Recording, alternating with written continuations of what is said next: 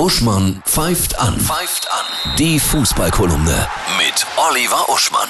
Hallo Oliver, ich grüße dich. Hallo Annette. Ein großer Tag. Kaiser Ja. Franz wird 75, der große Beckenbauer. Und jetzt scharen sich ganz viele Menschen und betätigen sich als, sagen wir mal, umgekehrte Bildhauer. Sie schaben und hämmern und kratzen am Denkmal des Kaisers herum und machen Macken rein. Ja, wir wissen ja aus welchen Gründen. Ich will die gar nicht wiederholen, denn dann würde ich ja auch schaben. Ich möchte lieber sagen, es gibt einfach Menschen, da sollte man nicht am Denkmal kratzen. Da ist sozusagen das, was sie uns geboten haben, in der Waage gegenüber den, den wenigen Lastern viel zu wichtig. Ne? So wie bei Picasso oder Goethe. Und das gilt auch für Kaiser Franz. Ja, er hat echt alles erreicht, ne? Mehr geht nicht, ne? Er hat nicht nur alles erreicht als Spielerweltmeister, als Trainerweltmeister. Er war auch unglaublich charmant.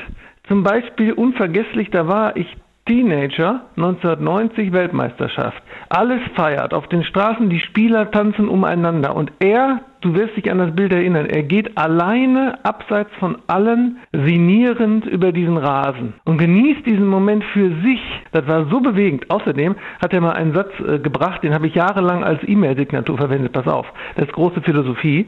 Der lautet, der Grund war nicht die Ursache, sondern der Auslöser. Das ist Schopenhauer-Niveau. Aber absolut. Ich liebe ihn, ich mag ihn. Heute geht's los. David gegen Goliath. DFB-Pokal, die erste Runde. Die erste Runde ist im Grunde meine Lieblingsrunde, weil man ja all den Orten wie Rielasing oder Steinbach oder Norderstedt, ja, oder Oberneuland oder auch Düren. Düren spielt dieser Tage gegen Bayern. Quote 41 zu 1,01.